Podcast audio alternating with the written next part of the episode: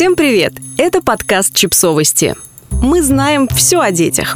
Рубрика «Личные истории». Родитель по умолчанию. Осмелится и сделать первый шаг – Звенит будильник, и я поднимаюсь, хотя этой ночью почти не сомкнула глаз. Ребенок болеет, и каждый час я подскакивала, чтобы измерить температуру, дать попить, укрыть одеяло. Мне бы очень хотелось еще немного поваляться, но раннее утро – мое время. У меня есть только один час, чтобы выпить кофе и немного настроиться на день, мысленно спланировать, как его организовать. Ребенок болеет, а значит, сегодня остается дома и будет капризничать. У меня очень много работы. Детская болезнь не повод не сдать отчет вовремя. Муж просыпается в хорошем настроении. Он удивлен, услышав, что я вставала по меньшей мере в 8 раз сегодня ночью. Смотрит сочувственно, мол, что поделаешь, такова материнская доля, и отправляется собирать рюкзак. Он поедет в спортзал, ведь в тренировках важна регулярность. Вернувшись, он чмокнет малышку в носик, порадуется, что ей лучше, и отправится в кабинет работать. А через несколько часов выйдет, чтобы узнать, когда обед.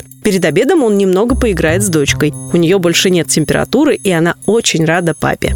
В этой бытовой зарисовке все обычно, в ней нет злодеев. Есть я, женщина, которая очень устает и часто раздражается. Есть муж, который много работает, редко выходит из себя и любит нас с дочкой. Есть прекрасный ребенок, который сейчас болеет.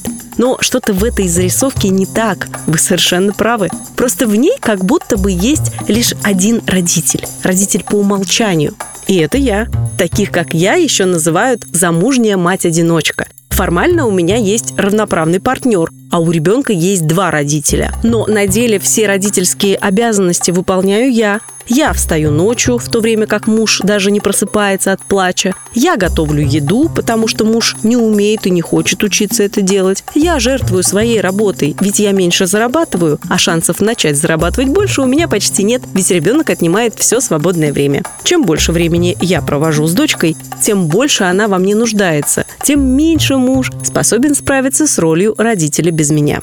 Конечно, сейчас обязательно найдется кто-нибудь, кто скажет «терпишь, сама виновата». Мол, приучаем мужа к другому порядку вещей. И, наверное, вы правы. Но для меня все не так просто. Порой мне трудно найти силы даже для длинного разговора. Когда у меня выдается свободное время, я хочу отдыхать, а не выяснять отношения. А еще я не верю в ультиматумы. Я привыкла все делать сама. Уже закончив жонглировать десятком дел одновременно, я думаю, что могла бы попросить мужа о помощи. Я знаю, что таких, как я, миллионы. Обычно мы даже не задумываемся о том, что в нашей жизни не так. Просто делаем. Лишь иногда, когда ребенок заболеет или другая неожиданная причина разрушит карточный домик наших планов, мы позволяем себе робко помечтать о том, что все могло бы быть не так. Сегодня как раз такой день, подходящий день для того, чтобы сделать первый шаг и начать трудный разговор с мужем, который редко выходит из себя.